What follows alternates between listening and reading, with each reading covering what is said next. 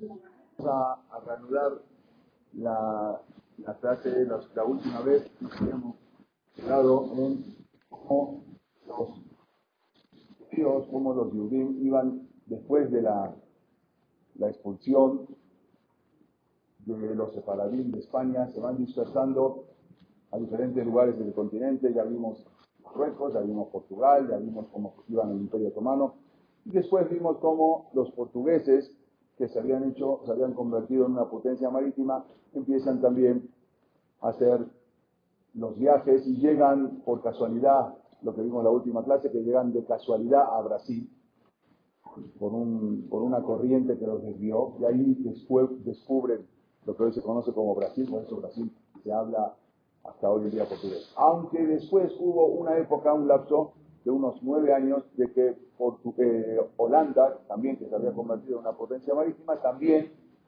trata de quitarle ¿sí? de esa parte de, de, Brasil, el norte de Brasil, y ahí ves cuando los judíos, eh, entonces los judíos empiezan abiertamente a llegar, porque Holanda les permitía a, todas las, las, naciones y todas las religiones abiertamente. Entonces empiezan a llegar ahí que llegó, habíamos comentado que llegó el primer rabino de América, abiertamente, no ocultamente como se daba hasta ese momento, que se llamaba Rabbi Buhab, fue el primer rabino que llega a, la parte de a la parte del norte de Brasil. Pero luego otra vez hubo, las guerras seguían y otra vez Portugal se hace con el, la tierra de Brasil, los, holandeses se tienen que regresar, y los judíos, pocos se regresan a Holanda, pero muchos que ya tenían todo su negocio, toda su empresa, se dedicaban a la caña de azúcar, se dedicaban a, ya tenían todos sus comercios, entonces se dedican, se van hasta a las islas del Caribe, y se instalan en muchas islas del Caribe. Vimos, muchos, muchas sinagogas, muchos de como hasta Yeshivot, abrían mikvaot, eh, eh, eh, aguas para la purificación. Y después de ahí vimos cómo llegaron también hasta Nueva York, que se llamaba New Amsterdam en ese momento, todavía no llamaba Manhattan. Y ahí llegan los primeros 23 judíos que llegan en 1654, que se instalan en Nueva York. Pero este el que estamos viendo fue el primer, el primer eh, cementerio para justamente esta misma eh, delegación que había llegado y los, los primeros separadín, Spanish and portugués, son los, españoles y portugueses de la sinagoga Shemerit Israel, que se instaló, o sea, ellos llegaron, en 1654 y a los dos años ya abrieron su primer sinagoga en lo que hoy se conoce como Manhattan, que era, era lo, que, lo que antes se llamaba New, Amsterdam. estamos hablando desde mucho, ya desde mucho tiempo que ya se instalaron eh, abiertamente en, en, estos lugares, ya no ocultamente como Anusín, como Marrano. Pero también hubo un suceso, y ahí vamos a empezar la clase de hoy, con todos estos Anusim, ¿no? Anusim son criptojudíos o también se pueden llamar respectivamente como se conoce como marranos o judíos ocultos, vamos a decir para una, manera más bonita de llamarlo, que son los Anusim, judíos ocultos que a la vista de la gente eh, se hacían pasar por cristianos, pero ocultamente eran los que trataban de cumplir todo lo que se podía dentro de las 613 mismas. Y una de, eh, de, esas personas que fue, eh, justamente, eran muchos, muchos vivían en Portugal, o sea, porque al, principio ellos habían ido de España a Portugal, pero después al poco tiempo cuando pone Portugal la Inquisición, entonces muchos se quedan ahí ocultos, porque los obligaron a quedarse como judíos ocultos. Entonces, por eso en México, para esa época, en la época de la colonia, cuando, cuando una persona era portugués, o sea, portugués era sinónimo de judío. Cualquier persona portugués en la época, estamos hablando en los años 1500, 1600, en México o en cualquier lugar o en Argentina, si uno era portugués, era un sinónimo de ser judío, porque era de Portugal se trasladó a otro país, obviamente que se está escapando. En el año 1593 vivía en Portugal una joven, una muchacha, que conversa, como dijimos también, a, los ojos de, la gente, con toda su familia, eh, vivían en Portugal. La muchacha se llamaba María Núñez. Obvio que los nombres siempre van a ser eh, eh, cambiados. ¿Por qué? Porque no podían poner un nombre judío, que vamos a ver lo que pasó luego. Ella era hija del alcalde de Lisboa. el, alcalde, obvio, también era judío, también era un judío oculto, se llamaba Gaspar López.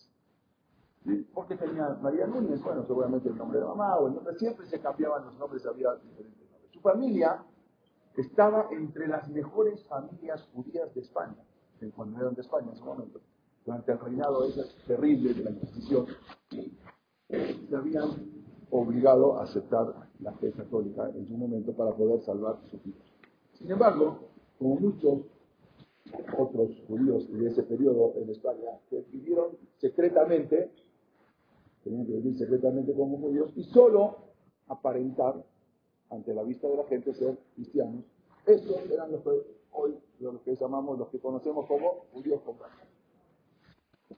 ¿Qué hacían los judíos conversos? Enseñaban, ellos enseñaban a sus hijos en secreto, siempre después de los 13 años, porque un niño menos de 13 años en la escuela iba y podía sin hablar abiertamente. Un niño ya después de los 13 años se le explicaba que tiene que ser un judío secreto, entonces ahí ya podían mantener ese secretismo y esperaban siempre escapar lo más pronto posible para dirigirse a un país donde se les permitiera vivir libremente. En este caso, habíamos hablado que era Holanda, que Holanda, como había sido un país protestante, ¿sí? había ya habíamos hablado de Martín Lutero, se abrió a las culturas y las religiones. Entre los judíos de España que habían escapado de Portugal, estaban, como dijimos, los padres de esta María Núñez, y fue en Portugal donde ella nació. Ya vamos a ver por qué es importante saber lo de esta de joven María Núñez. Ella nació, dijimos, en Portugal, pero la Inquisición finalmente también llegó a Portugal. Habíamos dicho que al principio no, pero luego la Inquisición también llegó a Portugal, porque, lo repetimos, cuando, cuando le pide la mano el príncipe Manuel de Portugal a la hija a Isabela Católica y Fernando. Entonces ella le dice, con todo si quieres a mi hija, nada más que hay unos, como se dice en nacionalistas, no, ahí, hay unas condiciones. Las condiciones, yo en mi país no tengo judíos, si quieres casarte con mi hija, tampoco tienes que tener judíos en tu país. Entonces tú quieres, casar, tú quieres casarte con mi hija y hacer un, estado muy fuerte entre España y Portugal, te tienes que escuchar a los judíos. Él nunca quería escuchar a los judíos porque le trajeron mucho beneficio económico, entonces decidió quedar bien con los dos. Por un lado, quedó bien con la suegra y supuestamente expulsa a los judíos, pero por otro lado, no los expulsa a los judíos, sino que los convierte a la fuerza. Y, si, ocultamente siguen eh, cumpliendo la, la que hagan lo que quieran, a mí no me interesa. A los ojos de la gente, que sean cristianos. El de, el, hijo, el, príncipe de, el príncipe de Portugal, el que iba a ser el futuro rey, que es el rey Manuel de el hijo de Juan II de Portugal. Bueno, la joven, entonces, eh, en aquellos días, como dijimos, siempre trataban de escaparse de Portugal y ir a un lugar donde abiertamente puedan profesar la ley judía. Y así fue que en aquellos tiempos, esta eh, muchacha María, eh, María que dijimos, María, María Núñez, finalmente, con su hermano, ella con su hermano que se llama Manuel, y con su tío Miguel decidieron arriesgar su vida. Su papá no podía porque él era el alcalde y muchas veces mandaban a la familia y luego, de alguna manera, luego llegaban. Entonces ella decidió, eh, decidió ella, María Núñez, con su, con su hermano y con su tío, decidieron eh, salir, salir de Portugal buscando poder cumplir la Torah y Lisboa abiertamente, no ocultamente, irse a un lugar donde ya nadie los pueda molestar y puedan cumplir abiertamente. Y por ello se embarcaron en 1593 rumbo a los Países Bajos, o sea, rumbo a Holanda, que ahí les abrían las puertas. En aquellos días, como dijimos, Holanda era un refugio para todos los perseguidos y por lo tanto muchos conversos buscaban ahí asilo. Ya vimos todo cómo se levantó Holanda con Rab Menashe Israel, ya eso lo hemos explicado. Pero en el barco en el que navegaba María, su hermano y su tío desgraciadamente fue capturado por una nave pirata inglesa, cuyo capitán fue muy famoso, muy guapo también, Sir Walter Raleigh se llamaba, los llevó a Inglaterra, inmediatamente los captura y se los lleva a Inglaterra. Sin embargo, como los judíos se acuerdan que todavía no eran admitidos en Inglaterra, todavía no llegó lo de Rab Menashe Israel. Entonces él los lleva como judíos a Inglaterra. Y en ese momento, entonces fueron tomados, como prisioneros y encerrados en calabozos. ¿Por qué? Porque los judíos no podían estar en Inglaterra. Allá tenían desde 1290 que habían sido expulsados, y acá estamos hablando 1593, y los judíos no podían abiertamente hablar, seguramente los que no, no se sabía que Entonces, este famoso corsario, este famoso pirata, la joven María Núñez, su hermana y su tío, entonces ya parecían condenados a pasar el resto de sus vidas como prisioneros. Iban a estar. Resulta que sin la esperanza de llegar a Holanda. Ellos querían llegar a Holanda y al final se les frustró, ya no pudieron llegar a Holanda. Y querían ser libres, vivir como judíos. Todo lo que habían arriesgado, no, era fácil. Por eso no tampoco no se iban de Bueno, en, en, Portugal, vete a Holanda. ¿no? Los piratas, y los agarraban en el camino, y los violaban, y los mataban. No era fácil. A veces era preferible, bueno, me quedo acá, no estoy vivo, ah, eh, eh, ocultamente cumplo con la votos delante de la gente tengo que profesar la religión cristiana. Pero no era fácil transportarse. No cualquiera, ya agarro un barco y me voy. Y eso fue lo que pasó. Bueno, resulta que ante la belleza de esta mujer judía, María Núñez, este capitán, que se llamaba, o, pirata, así, Walter Raleigh, quedó fascinado por ella. Y le ofreció material. Por lo menos fue decente, no la agarró la fuerza. Lo que significaría para ella la libertad. Mira, tú estás prisionera, te ofrezco matrimonio, te doy la libertad, no solamente para ti y para todos tus hermanos, tus tíos, todos los que están en desgracia. Ella, a pesar de todo, se negó. Dijo, no, me interesa, yo lo único que anhelo era llegar al lugar donde pueda vivir libremente y permanecer leal al judaísmo. No me interesa. No acepto. Esa, la fama de la inusual belleza, porque se empezó a contar, se empezó a, a comentar, entonces y la sabiduría también que tenía María Núñez, incluso despertó la curiosidad en la corte real. Llegó esto hasta la corte real. Porque este pirata trabajaba para la corte real. Vamos a ver, una cosa eran piratas, que eran los que trabajaban como piratas. Y otra cosa eran corsarios, que eran, corsarios eran los que trabajaban para la, para la corte real. Como piratas, pero se llaman corsarios que incluso eran trabajadores de, exactamente, con nómina del gobierno. Ese era una persona que trabajaba para el gobierno y entonces se enteró el gobierno. Entonces en ese, en ese, en ese momento despertó tanta curiosidad en la corte real, que hasta la reina Isabel, esta era la reina Isabel, muy importante, la reina Isabel era hija de Ana Bolena, se llamaba, y Enrique VIII. Esta reina, que era muy famosa, se la conocía como la reina virgen, así se le decía. Nunca se quiso casar. Ella también era muy culta, sabía hablar increíblemente sabía hablar esta reina, sabía hablar hebreo, sabía hablar arameo, español, galés, latín, griego y por supuesto inglés. Era una reina muy culta. Y en ese momento, incluso en ese momento, que muchos querían estudiar hebreo porque sabían que los judíos habían sido expulsados hace mucho, entonces en las universidades a veces se dictaban cátedras de hebreo. Ella, esta reina era muy importante y ella quiso, la reina eh, Isabel, quiso Isabel I de Inglaterra, ella quiso saber, quiso conocer a esta muchacha. Era bien conocida esta reina, incluso lo pueden googlear, lo pueden ver en muchos lados. Esta reina es muy conocida por su simpatía, de la muchacha no. entonces, no, de la reina sí era importante, y ella era muy conocida por su simpatía hacia los judíos. Tanto que a sus 23 años, siendo todavía princesa, todavía no era reina, ella escribe lo siguiente que sabe que va a ser una buena y decidida gobernante porque al igual que el rey David de Israel, ella tiene su pelo rojo. Así escribía. Entonces, al igual que no sé cómo sabía que David Amélez tenía eh, pelo rojo, bueno, pero ella decía que ella es por cuanto que tiene el mismo color de pelo que David Amélez, entonces sabe que va a ser una buena gobernante cuando llegue a ser reina. Así escribió él. La reina Isabel entonces convocó su presencia de esta muchacha que estaba prisionera al palacio de Hampton Court. Es, un palacio que todavía se puede visitar. Y ahí decide traer para conocer a quién, a María Núñez, esta que estaba prisionera, que había salido en 1593 de Portugal, rumbo a Holanda, pero nunca llegó.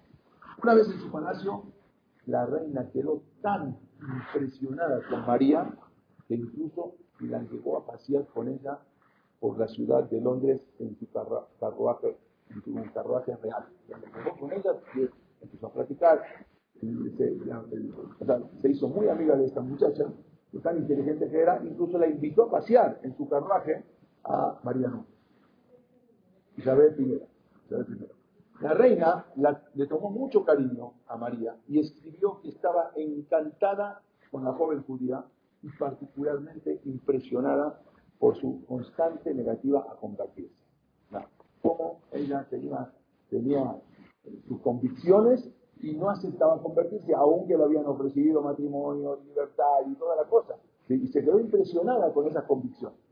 Sin embargo, esta es, la, esta también la reina. Sin embargo, el capitán, este eh, pirata Sir Walter Raleigh, él había quedado tan impresionado con María que incluso hasta pensó en un momento convertirse a la religión judía. El mismo Walter Raleigh dijo, ah, sabía que ella no se iba a convertir, dijo, bueno, yo aceptó en un momento convertirse para poder casarse con esta muchacha. Pero luego decidió no hacerlo cuando se enteró que para eso necesitaba hacerse brígida. Y bueno, ya demasiado. Dijo, no. Así dijo, no, no es mucho amor. Cuando dijeron, si quieres, tiene que hacer brígida, decidió no convertirse el de Walter Riley, que era uno de los famosos conocidos como pirata. Entonces, ahora resulta que las ofertas de matrimonio para María Núñez llegaron de la más alta nobleza, ya no de, del sino ahora incluso de la corte. Pero todo lo que la joven judía suplicaba era el favor, el favor que se le permitiera salir de Inglaterra y continuar su viaje hacia Holanda. No le interesaba absolutamente nada, casarse con nadie, lo único que quería era era dedicarse a hacer bien como se debe. Pero no obstante, la reina Isabel incluso tenía un médico, un médico judío, que no se podía, pero era un médico oculto, vamos a ver, un médico que era también un renegado, se llamaba Rodrigo López, era de origen judío, quien se había convertido al, cristianismo. Esto es Walter Este médico era un médico renegado, era lo que en hebreo se llama Malchim. Malchim era un acusador, un moser, un entregador, un calumniador, un traidor de su pueblo, del pueblo judío, quien a su vez trabajaba para la corona española. Y ya él mismo había entregado a 32 judíos ¿sí? a la Inquisición. Y ahora quería hacer lo mismo con María y con sus familiares. Este se llama Rodrigo eh, López, es muy famoso. Ahí está escrito, el médico judío, era un médico judío de la reina Isabel. Sin embargo, eh, el renegado médico judío Rodrigo López al final terminó quemado en la, hoguera en 1594, acusado de haber tratado de envenenar a la reina Isabel. terminó acusado y en la hoguera. Finalmente, al final, por decisión de la reina Isabel I, les fue otorgado el permiso para partir, por lo que María, su hermano Manuel y su tío Miguel llegaron a Holanda no solamente, sino que hasta, hasta, los, hasta los acompañaron a Holanda, toda la, una, un barco naval, un barco de guerra, los acompaña para que nadie les pueda hacer nada y llegan hasta Ámsterdam. María Núñez. Pronto se les unió su madre, que estaba en Portugal, cuando ya supo que después de tiempo ya habían llegado a Holanda, entonces deja también Portugal, que era conocida como la, le decían la alcaldesa de Lisboa, eh, también otro, su hermano Antonio y otra hermana, ya todos se empezaron a unir ahí, así eran, mandaban al primero y después se instalaba, llegaban los. Ya en Holanda, ya les voy por qué es importante todo esto, la joven esta María Núñez pudo volver abiertamente a su amada fe otra vez para luego contraer nupcias, se casa en 1598 con su primo, llamado Francisco Núñez Pereira, y se casa y lo increíble fue que su matrimonio fue el primero que se celebró en Ámsterdam de acuerdo a la ley judía, de acuerdo al ritual judío abiertamente. O sea, el primer matrimonio que se celebra ya, con, los con los conversos que llegan. Y también su hermana se casó con otro primo que se llamaba Manuel López. Entonces, María Núñez cambia su nombre por su verdadero nombre antiguo judío, que se llamaba Miriam Avendana. O Aben Dana, hijo de Dana. De ahí sale la familia Dana. Eben Dana es Miriam Abendana, que cambia su verdadero nombre, que era originalmente de España.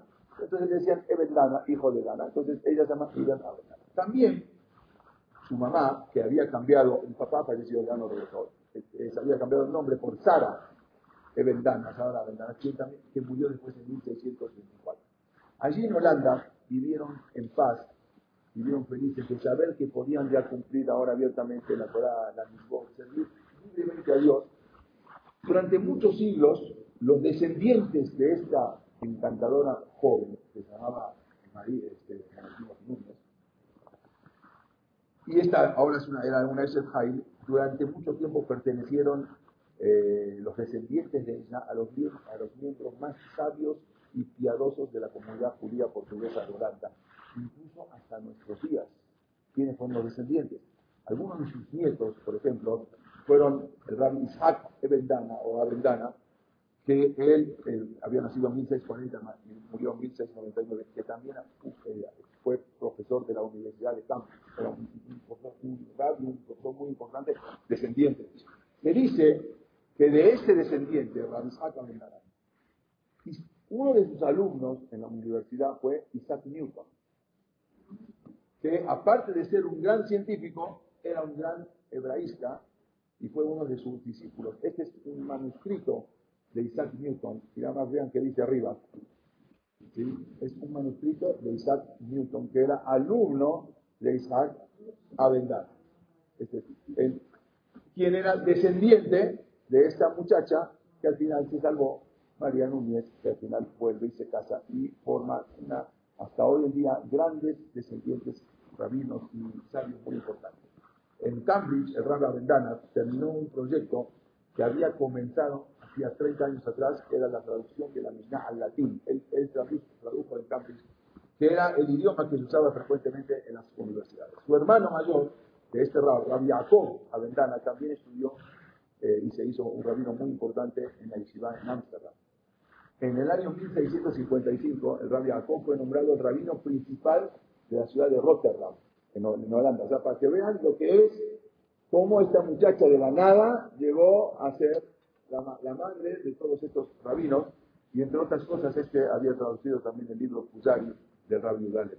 Esta es un poco la historia de esta María Núñez, que era una conversa, incluso tuvo la oportunidad hasta de casarse con, en la corte de Inglaterra o con Walter Raleigh y no aceptó, cosa que al final va a hacer lo que va a hacer. Y así como hablamos de esta historia, ¿se acuerdan que vimos eh, los principales personajes, lo que, pasaba en, en Brasil? Vimos la, la, semana pasada cómo los que estaban en Brasil. Ellos, eh, eh, cuando se abrió para Holanda, ellos fueron allá y trataron de, de, de, permanecer hasta que al final después ya no se pudo. Hubo algo que se llama la inmunidad a prueba de fuego. Una historia extraordinaria de uno de los personajes de Israel, que se llamó Isaac de Castro. Resulta que este Isaac de Castro, él había nacido en Francia en 1623 y había encontrado, como siempre, como eh, eh, refugio antes de, mudarse a Ámsterdam. Dijimos que todos iban, trataban de llegar a Ámsterdam, que ahí abiertamente, o también en el Imperio Otomano, que era Turquía, pero era más fácil en Ámsterdam. Los padres eh, eran de Portugal y pertenecían a esas miles de familias también que habían emigrado de Portugal. Estamos hablando de que llegaron a Portugal, aparte de los que ya estaban, entre 150 y 200 mil judíos. Nada más presten atención a lo que es. Estamos hablando, aparte de los que ya vivían en Portugal, cuando fue la expulsión de España, llegan a Portugal, que era el lugar más fácil, porque de España a Portugal caminando se puede ir. No era tanto que tenían que viajar por barco y los piratas y los, y los capitanes de los barcos. El lugar más fácil para para acceder era Portugal. Entonces entran entre 150 y 200 mil judíos a Portugal. Por eso fue una cantidad tan grande. Este, el nombre de él anteriormente, bueno, era Isaac, era Tomás Luis, pero luego él ya se cambia el nombre cuando llegan después a Portugal, porque tienen que ir cambiando diferentes nombres para que no los vayan siguiendo. Después, en 1640, más adelante su, su, familia, eh, se mudan a Ámsterdam donde ya abiertamente pueden cumplir la religión, la Torah, la misbot. Bueno, y ahí se, lo llama, se lo conoce a este muchacho como Isaac de Castro. Este eh, Isaac comienza a estudiar en una yeshiva abiertamente, comienza a estudiar medicina, pero solamente permanece poco tiempo Después de un año, continúa sus estudios de filosofía y hebreo antes de emigrar a Brasil. En 1641, justamente Brasil pertenecía a Holanda. Esos nueve años, y emigra como tantos de Ámsterdam a Brasil, porque ahí en Brasil tienen trabajo, se, hicieron muy ricos los judíos con las, con las plantaciones de caña de azúcar y de todo lo que sacaba, lo que sacaban ahí. Sus padres y hermanos menores, ellos permanecieron en Ámsterdam. Él llegó a Brasil, donde vivió ahí durante varios años. Su tío era uno de los rabinos que había llegado a Brasil, se llamaba Rafael de Aguilar. Era uno de los, había dos rabinos que habían llegado a Brasil, Rab y Rab Moshe de. En ese entonces, como dijimos, Brasil estaba dividido en dos zonas. La zona norte pertenecía a Holanda, que estaba tratando de todavía ganar todo lo que era la zona sur. La zona sur de Brasil, que es muy grande, toda la parte sur de Brasil, lo que hoy se conoce como San Pablo, como Río de Janeiro, como todo más abajo, todo eso era eh, eh, lo que era, pertenecía a Portugal. Entonces, en Brasil, en el norte, los judíos abiertamente podían profesar, pero en el sur no. Entonces Isaac de Castro vivía una vida completamente judía. Y no solamente, sino que aparentemente no, no, se entiende mucho para qué viajó, en la historia no se sabe, pero aparentemente él viajó para inspirar a otros cientos o miles de conversos que vivían en Brasil a volver a la religión. Aparentemente esa era su intención cuando viaja. En verdad, no había tribu, aunque estaban los, eh, los, portugueses en la zona, la parte sur de Brasil, pero no había inquisición, o sea, no había, eh, no había oficina de inquisidores, sino que había inquisición, pero los agarraban y los tenían que mandar a Portugal para que lo juzguen. No era un lugar donde se lo juzgaba como México, o como eh, Perú, o como en Colombia, en Cartagena. Pero había oficiales de la Inquisición que se dedicaban a, buscar a los que se llaman cristianos nuevos, a los que ocultaban su judaísmo. No contra sus deseos de los familiares, Isaac se dirigió más tarde hacia el sur, hacia El Salvador, hacia Bahía. Y no, le dijeron, no vayas, ahí es una zona peligrosa, porque ahí, ahí sí pueden estar los portugueses que pueden agarrar la Inquisición. Pero no les hizo caso, su idea era seguir y buscar a conversos para traerlos otra vez a la religión. Desgraciadamente, alguien lo denuncia. Estando ya en la parte sur de Brasil. Lo denuncia y fue reconocido como judío ante el obispo de Bahía llamado Don Pedro Silva, Don Pedro de Silva, quien también a su vez era jefe de la Inquisición. Pero no, no había oficina para juzgar, pero los mandaban, como dijimos, de regreso a Portugal. El informante del obispo lo reconoció a este Isaac de Castro como un visitante de la sinagoga de Recife. Y yo lo vi este, en, Recife, donde están los, holandeses, ahí abiertamente es judío, y acá ahora, ¿qué vino a hacer acá? Trató él de disimular todo, pero desgraciadamente sus tefilín lo delataron. ¿Qué vas a ocultar si ahí estás llevando los tefilín? La Inquisición, entonces, lo arrestó y lo envió de regreso a Lisboa, que ahí era para juzgar. Isaac fue tomado prisionero, acusado no solo de judaizar, sino también, lo peor, de hacer proselitismo. O ir a, proselitismo es misionero, o sea, ir a buscar para a los judíos que se habían convertido para que regresen otra vez a la, a la fe. Por lo tanto, fue esclavizado a Lisboa. Aunque él era un ciudadano holandés, están juzgando a un ciudadano holandés, no pueden, o sea, se puede haber problemas entre los países, pero no le interesó, a la Inquisición, y al final se lo llevan y él reconoce su judaísmo.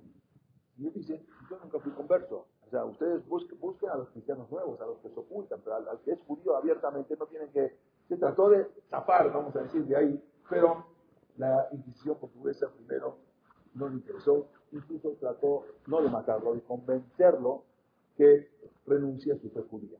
Porque no querían tampoco tener problemas el día de mañana con, con Holanda. Entonces, lo convencían a que renuncie y que abrace el cristianismo. Y San de Castro rehusó con argumentos muy sólidos. Él demostró que él nunca fue un converso, él era un judío completamente y no me tienen por qué juzgar, no estoy mintiendo, no estoy engañando a nadie. Bueno, toda esta transcripción del juicio se registra hoy en día, toda la condena de San de Castro está registrada en los archivos de la Inquisición portuguesa hasta hoy en día. Él indicó, cuando indicó que rezaba a Dios, no, no tres, sino siete veces por día en la cárcel, observaba todas las fiestas judías, observaba los ayunos completamente, él cumplía, las, trataba de cumplir dentro de lo que podía las 613 mismos. Durante dos años estuvo en la cárcel, los sacerdotes intentaron convencerlo de que debía aceptar para salvar su vida el cristianismo. Sin embargo, no hubo manera. Todos los esfuerzos en vano. No había manera de convencer a este joven de apenas 23 años, hasta que al final el clero, la iglesia, finalmente informó a la corte que este joven era incorregible. O sea, no había manera de volverlo a cristianismo. Al ver que a pesar de su cortísima edad se trataba de un gran erudito, porque hablaban los mismos que iban a se dan cuenta que un sabio, la Inquisición incluso trató de ser una, una última oportunidad y envió a unos expertos eh, filósofos y teólogos para hablar con él y a ver de qué manera poder convencerlo. Pero no había manera de ninguna manera de convencer y de cambiar su fe. Por primera vez en la historia, un judío usaba el siguiente argumento, y esto es importante. Él decía así, tengo derecho a practicar el judaísmo en función de una ley humana universal, la libertad de la conciencia. Y él empezó a debatir ahora contra los teólogos, contra los filósofos, contra los sacerdotes. Él dijo, está escrito ya cómo esto exactamente está transcrito cómo él se defendía. Un acto que se realiza de acuerdo con la propia conciencia no puede ser juzgado culpable. Y el acto que yo hago y seguiré haciendo, el acto de profesar la religión judía, se realiza de acuerdo con los dictados de mi conciencia. Por lo tanto, ustedes no me pueden juzgar. Bueno, la Inquisición le valía todo, qué conciencia, conciencia. Entonces, cuando la Inquisición vio que todo este esfuerzo fue inútil, entonces el último recurso fue y le ofrecieron dos opciones. Continuar negando el cristianismo y por lo tanto ser quemado en la hoguera, o confesar sus errores, regresar a la iglesia y sufrir una sentencia de una prisión que no exceda los cinco años. O se queda cinco años en prisión siendo cristiano, te liberamos o ya no hay más. Directamente a la hoguera. Isaac de Castro entendió que para salvar su vida se esperaba que él abandone el judaísmo y profesara el catolicismo. Como lo habían hecho gran, mucha gente, la gran mayoría de los que estaban ahí este, encarcelados, que para salvar su vida lo hicieron. Pero él, Isaac de Castro, decidió que ese precio por salvar la vida era demasiado alto y prefirió morir en la hoguera. No voy a convertirme porque para, para cambiar mi fe. Dijo, yo prefiero morir al incluso siempre. Los acusados eran condenados a morir quemados vivos en, lo que se llama los autos de fe, se conocían. Y en Portugal hubo muchísimos autos de fe. Y él aceptó el 15 de diciembre del año 1647, que era un 18 de Kislev, del año 5408, tenía solamente Isaac de Castro 24 años fue llevado a la hoguera en la plaza pública del Palacio Real, en Lisboa, para su ejecución junto con otros cinco conversos que eran condenados por el mismo crimen, el crimen que supuestamente era judaizar. Ese era el crimen. Incluso en la hoguera le ofrecieron otra oportunidad, una última oportunidad para poder salvarse. ¿Qué se le ofreció? Ya, no era la salvación. Le ofrecían, le ofrecían. Si tú abrazas el catolicismo, entonces puede ser estrangulado con misericordia. O sea, ya te vamos a matar, ya, ya pero no te vamos a quemar. no vas a sufrir una muerte lenta.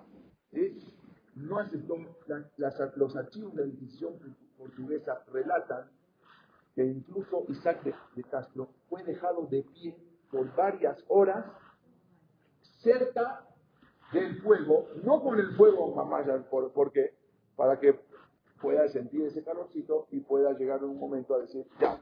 Entonces no lo querían quemar, sino que vaya sufriendo de a poco, para que tenga la oportunidad de arrepentirse de ese gran pecado que era ser judío.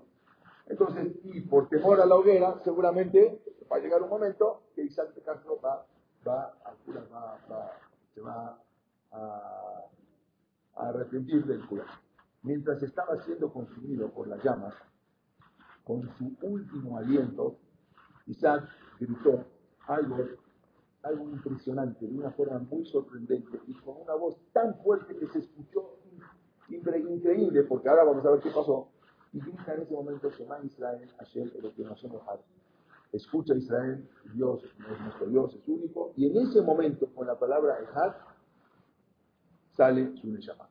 Lo impresionante fue que durante varios años el público de Lisboa repitió sus últimas palabras, porque todos tenían la obligación de ir a presenciar eso. El que no iba, automáticamente, o sea, era sospechado de judaizante. Entonces tenían que, una fiesta que se hacía, un show impresionante, y todos tenían que ir. Y fue un grito tan grande que durante muchos años la gente, los hoy los cristianos, los repetían la última palabra, de modo tal que la Inquisición portuguesa se vio obligada a prohibir esta confesión de la fe judía bajo amenaza de un severo castigo. Porque la gente en la calle ya repetía, Shema Israel, Shema Israel. Entonces fue tanto la impresión que causó. Cuentan que el grito de Isaac causó una, enorme impresión en todos los que habían llegado a presenciar la ejecución pública, tanto que hasta los crueles verdugos en ese momento sintieron remordimiento por haber quitado la vida a un joven tan valiente. ellos mismos dijeron que cómo pudimos hacer esto a un joven tan valiente de nosotros quitando la vida. Dicen que los gentiles que presenciaron en ese momento la ejecución durante semanas no hablaban otra cosa que de la muerte de este joven Isaac de Castro. El último grito de Isaac, el Shema Israel, se había transformado ahora en un símbolo de libertad de conciencia que inspiró a muchos judíos conversos a abrazar el judaísmo.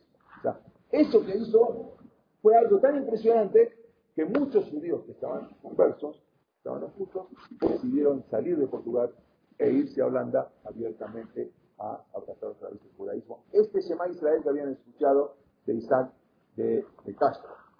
lo más insólito fue que durante varios años los gentiles seguían repitiendo Shema Israel sin saber ni lo que significa, todavía les quedó en la cabeza durante varios años, seguían haciendo así. Está escrito en, incluso esto está en los, eh, en los archivos de la Inquisición portuguesa, como durante varios años los gentiles seguían repitiendo Shema Israel. Los portugueses tuvo que poner un severo castigo a los que seguían diciendo esta palabra, porque ya no la querían escuchar más. En Ámsterdam incluso se hizo un, eh, gran duelo y un gran espet, un darush, un espet, un reconocimiento cuando supieron que ese muchacho murió. Incluso hay uno famoso que se llama Saúl Levi Moteira, que era un impresor muy, eh, muy, muy famoso en Ámsterdam. él, y un rabino, él pronunció un sermón, digamos, un, un ¿no? un, espet, en, eh, él con otros rabinos, que era uno descendiente de Rabbi Saka llamado Rabbi Yonah, y otro que se llamaba Jeromó de Oliveira, ellos escribieron incluso Pinot. Pinot son cantos, elegías, son cantos tristes, en hebreo y en español, en honor a este joven que se llamaba Isaac de Castro. Algunos, ya vamos a ver, algunos judíos que en verdad habían sido expulsados, o descendientes de judíos habían sido expulsados de eh, España y de Portugal. Ahora, que incluso que se habían ido a Brasil, ¿se acuerdan con la historia? Y de Brasil que se habían esparcido por todas las islas del Caribe. Entonces ahora ellos querían pelear, no solamente que se habían hecho sino que ahora querían pelear contra la brutal Inquisición, porque ya vivían en, país, en, islas que no pertenecían a España y que pertenecían a Portugal. Entonces los países también estaban peleando con España, con Holanda, Inglaterra, eran, peleaban porque porque los, lo que habían hecho los españoles fue algo tremendo. Incluso ahora que conquistaron el Nuevo Mundo, se llevaban la plata de México, el oro de Perú y los diamantes de Venezuela. O sea, ellos, y llevaban barcos cargados que se llevaban robando a todos los indios, todo lo que llevaban, lo que, lo que tenían acá. De México se llevaron miles y miles de toneladas de plata y de todas las cosas que se llevaban robadas al Nuevo Mundo, los españoles. Bueno, y los judíos veían esto, que ahorita ya no pertenecían a un país como España, estaban libres y estaban en las islas y en las islas del Caribe. Y resulta que ahí había muchos, lo que se llamó corsarios, corsarios eran los que, como dijimos, que trabajaban para la corte, para, a veces para Holanda o a veces para Inglaterra, los famosos bucaneros o también conocidos como piratas. Piratas eran los que trabajaban para ellos mismos, no necesitaban trabajar para nadie.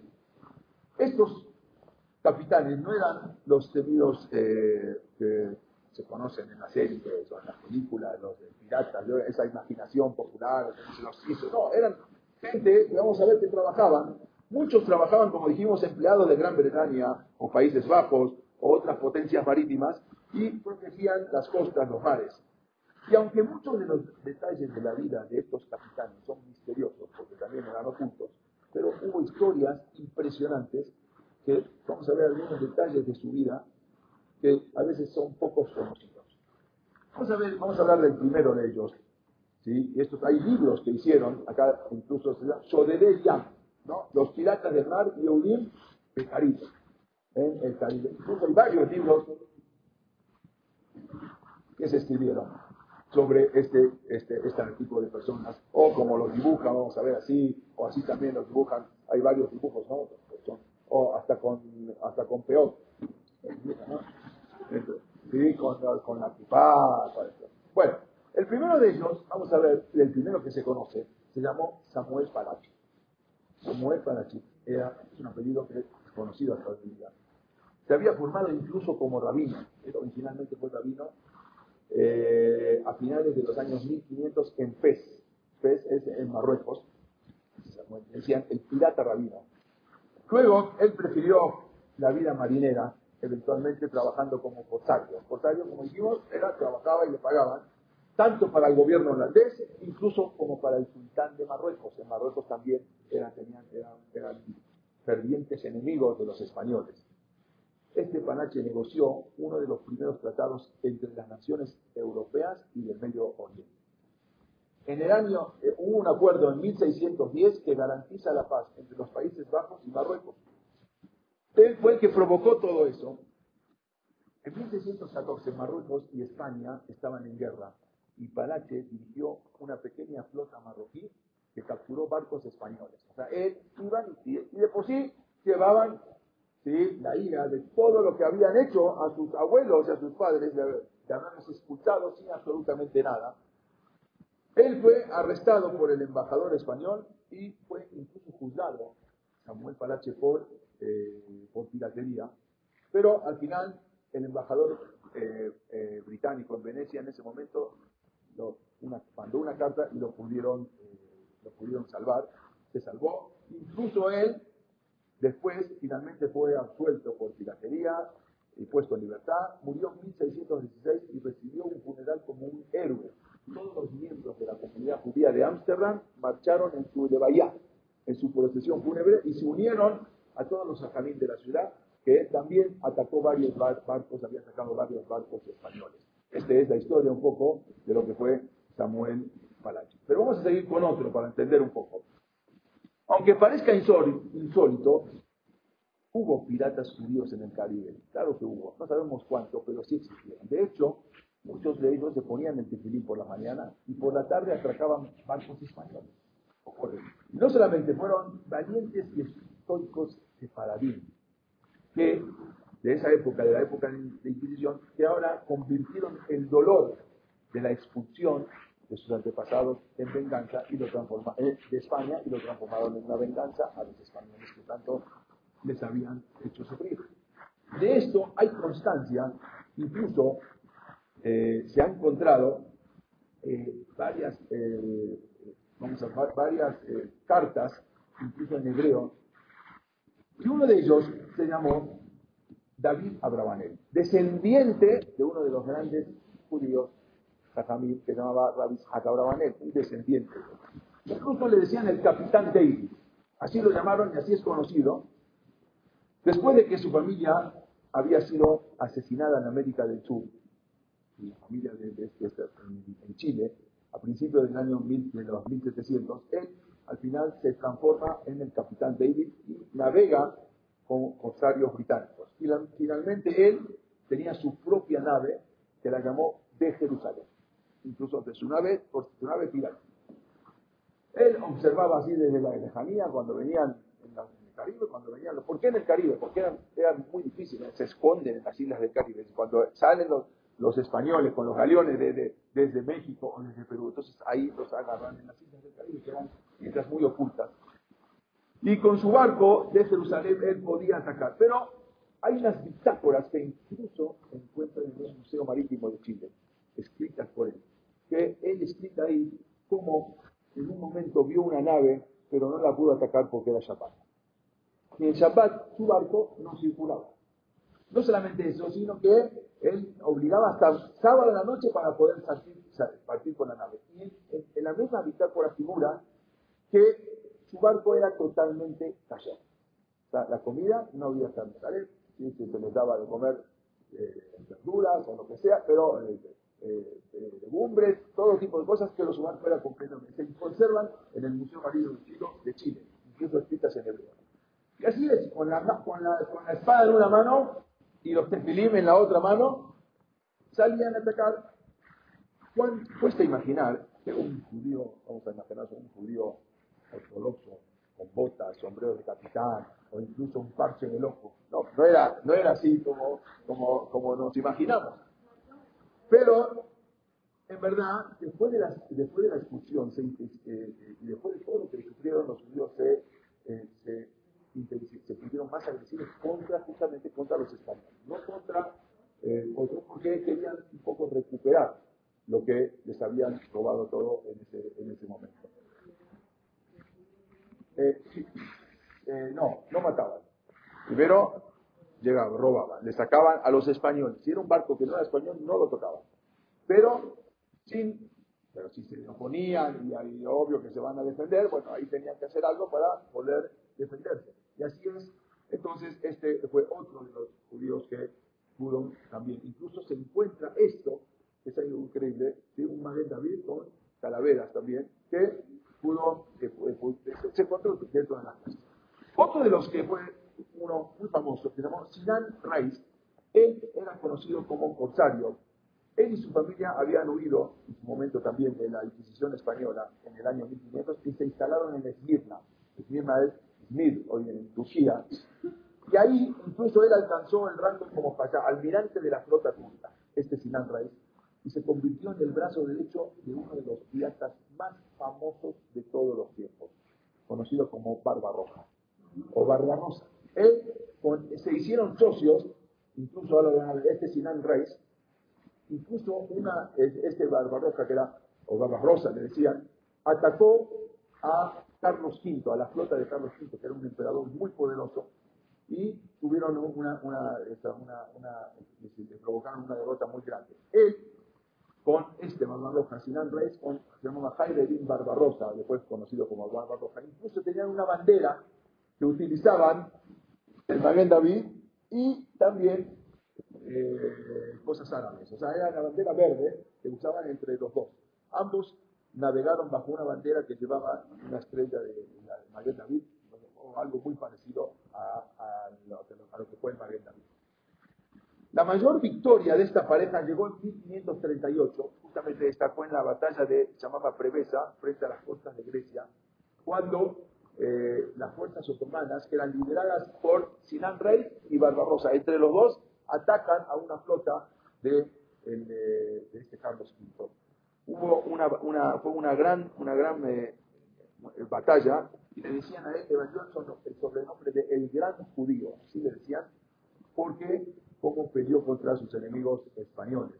Incluso lo nombraron, eh, lo nombraron a él comandante supremo de la Marina eh, turca. Imagínense hasta dónde llegó. Al final de su vida, Barbarroja dictó sus memorias a Sinan Raíz y quien creó cinco volúmenes escritos a mano y se exponen hoy en día en el Palacio Toptati en, en, Estambul, en la biblioteca en la Universidad de Estambul. Ahí están los cinco volúmenes escritos, escribe Barbarroja sobre su socio Sinan Reis, que era el No, Hubo otro que se, llamaba, se llamó también, su hijo se llamaba Subatul.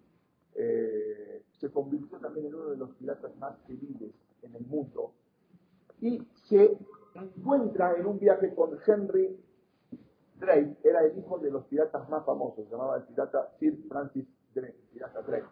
El, el, hijo se encuentra con él y se hacen socios en una época, o sea, lejos de temerle, al final hacen una alianza y se conoce como la alianza que más adelante se, llama, Black Black Fraternity, o sea, la bandera, así se llama, la fraternidad de la bandera negra.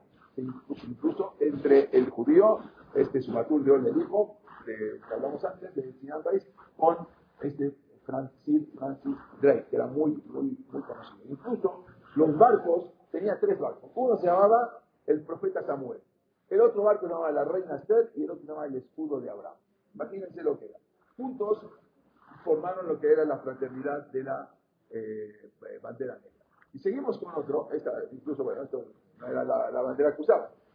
Hubo otro que se llamó Simón Fernández, era este, que también era un judío. Él aparece registrado en los piratas separadín en diferentes ocasiones. Él se llamaba Simón Fernández, incluso se escapó y trabajó junto a otro pirata que se llamaba John Callis.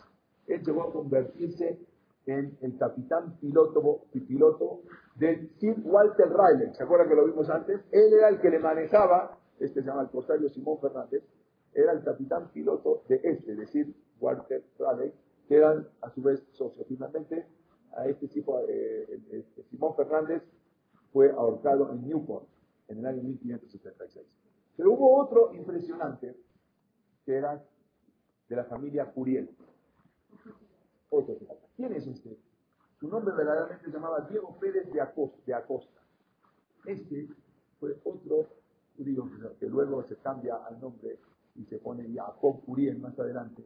Había sido una familia, este es incluso su, su currículum, vamos a decir, era una familia convertida al cristianismo que fue desde niño por una presión.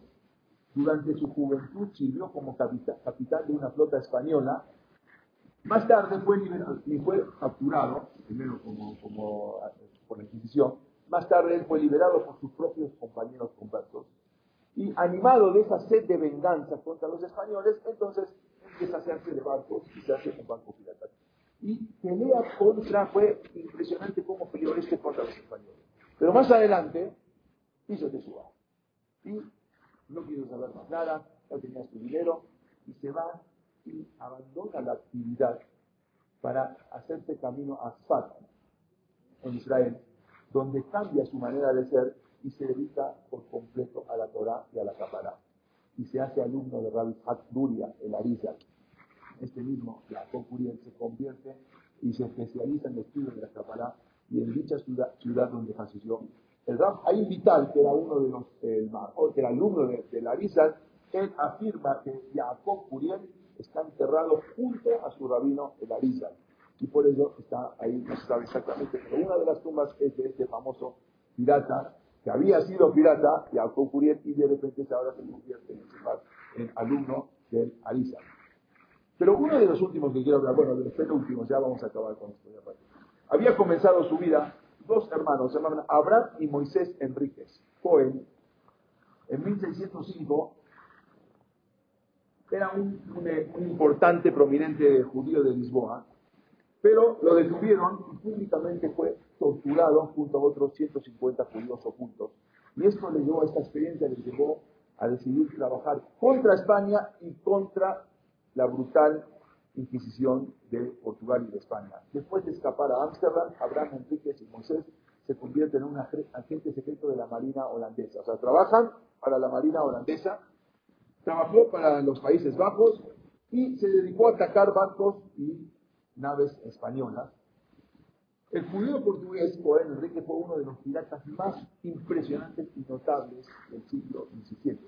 Él, junto con otro pirata holandés llamado Piet Hein, se dedican, él era un, almirante, atacan y captura una flota de barcos españoles, la más grande flota de barcos españoles en 1623, frente a, las costas de Cuba, donde lograron apropiarse de un oro macizo y plata que habían traído de América.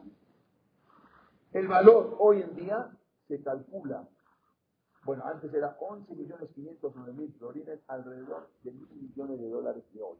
Imagínense lo que le saca de hoy, alrededor de mil millones de dólares, lo que le quitan fue, fue el, fracaso más grande de toda la historia de los piratas.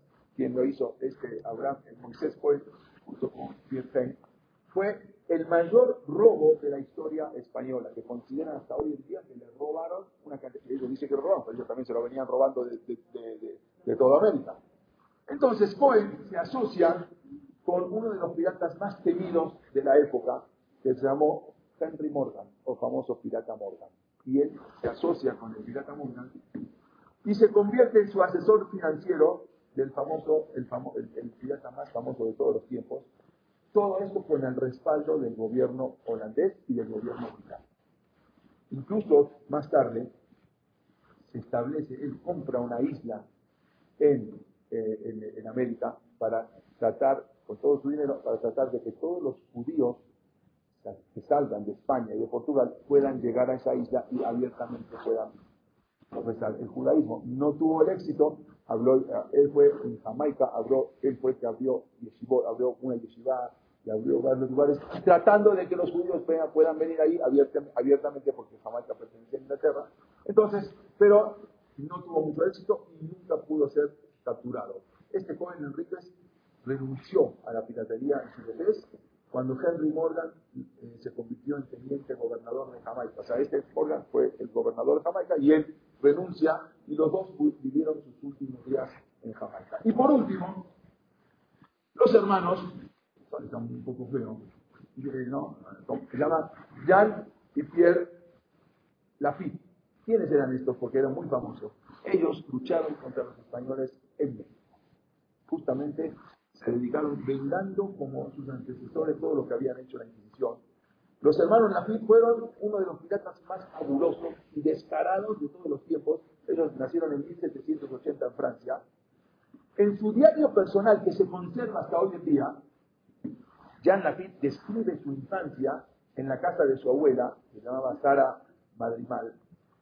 Ahí relata cómo ellos escuchaban todos los, los los cuentos de su abuela, cómo se iban, eh, cómo se escapaban. Él se casa con una judía llamada Cristina Levin, una judía de Dinamarca.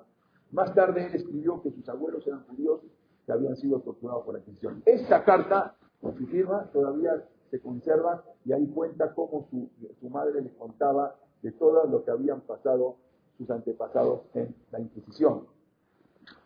Esto despertó a Jean Lapid un odio España y lo inspiró entonces a recurrir a la piratería para atacar todas las posiciones españolas en el Nuevo Mundo y más en México.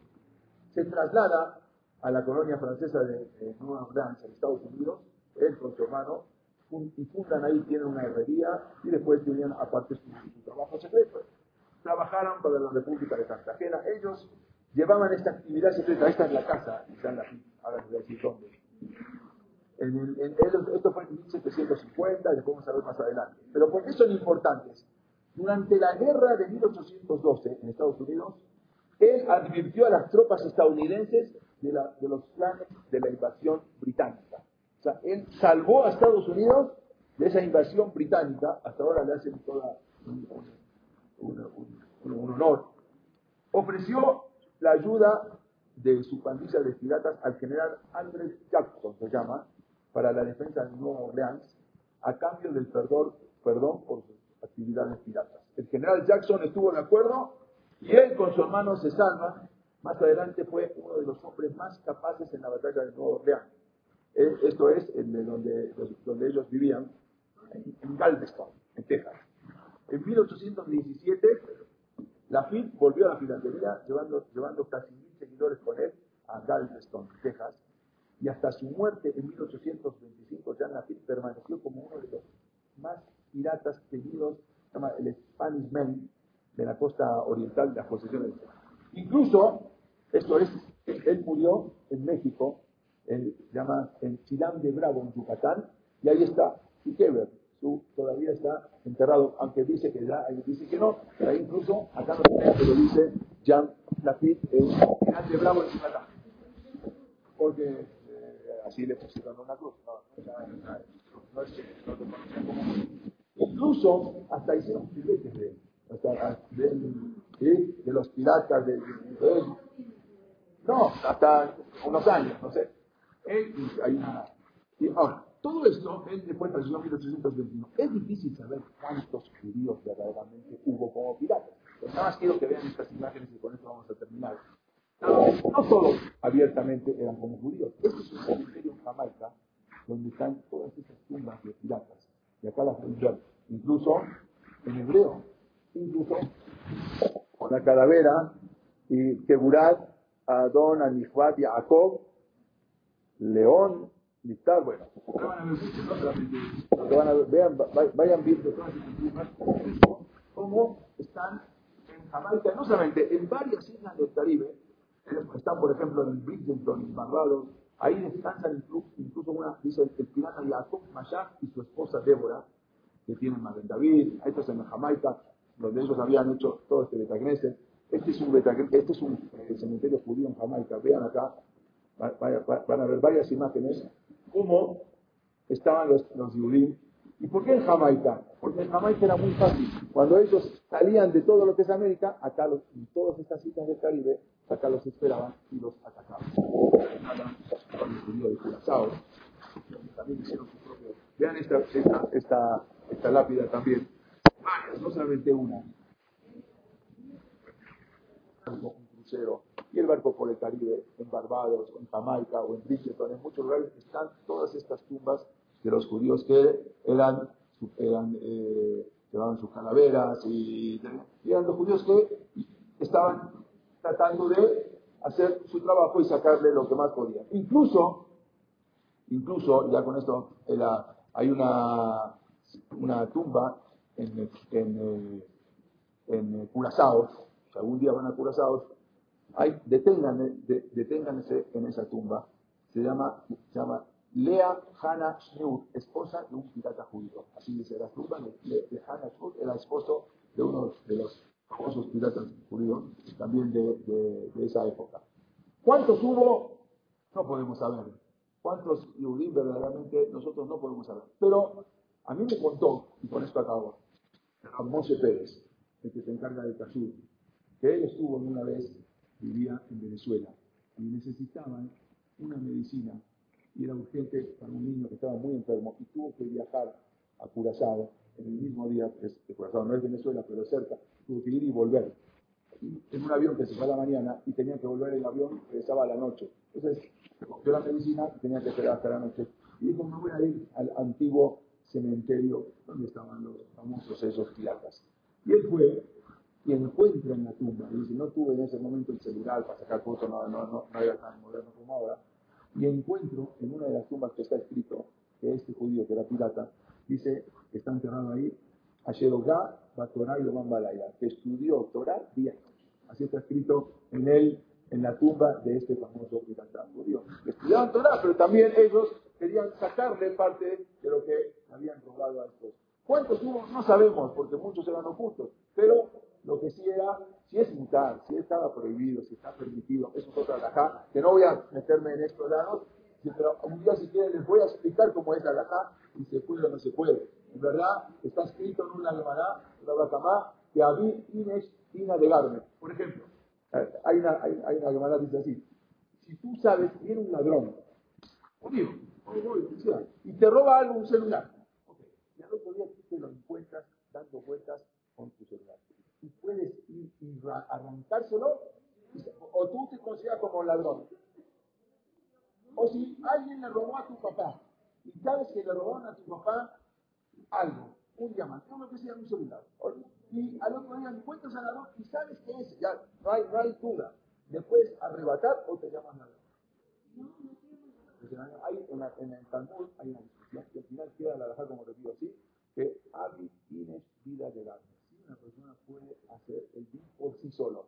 ¿Sí? Si tú lo ves en ese momento y si lo vas a llevar a un betín, a un juzgado y cuando llega entonces se va a escapar, lo puedes hacer. Ellos ya lo que se dedicaban a sacar todo lo que le habían robado en su momento a sus padres y todo lo que habían, no solamente robado, los expulsaron de España sin nada, le sacaron todos sus casas, todos sus bienes, bueno, por lo menos tratar de sacarle algo y eso es lo que.